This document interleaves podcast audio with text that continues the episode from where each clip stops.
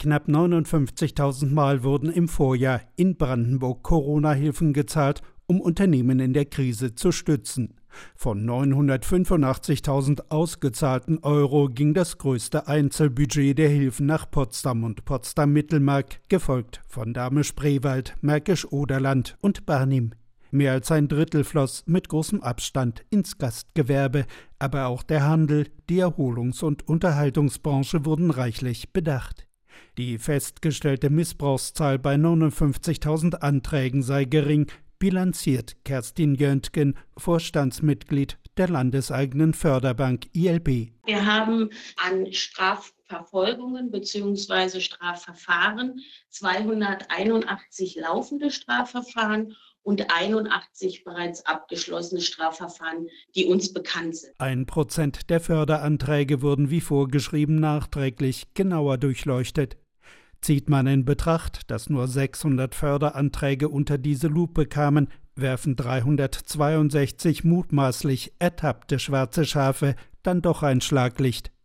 Die meisten märkischen Firmen sind im Vorjahr jedoch ohne Staatsgelder über die Runden gekommen.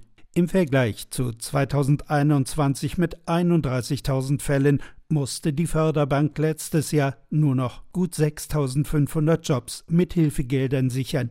Trotz Krise wurde die ILB Wachstumsförderung mit Eigenkapitalhilfen für Start-ups, kleinere und mittlere Unternehmen etwas stärker nachgefragt, resümiert Tilman Stenger, Vorstandschef der Investitionsbank des Landes Brandenburg. Wir haben im letzten Jahr über 15 Millionen Euro an Wachstums- und Frühphasenkapital ausreichen können und damit auch Startups, aber auch Unternehmen in der Entwicklungsphase mit dem so wichtigen Eigenkapital unterstützt und über unseren Brandenburg Kredit Mezzanin nochmal 9 Millionen. Also insgesamt 24 Millionen im Bereich der Eigenkapitalfinanzierung. Und wir sind damit auch einer der größten Eigenkapitalfinanzierer in Ostdeutschland. Die Märkische Wohnungsbauförderung brach im Jahresvergleich um ein Fünftel ein.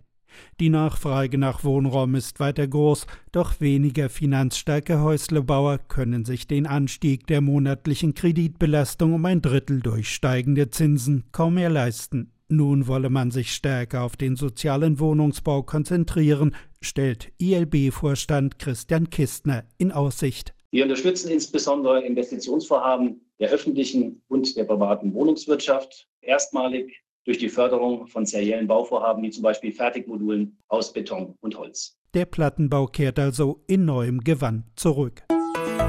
RBB 24 Inforadio vom Rundfunk Berlin-Brandenburg.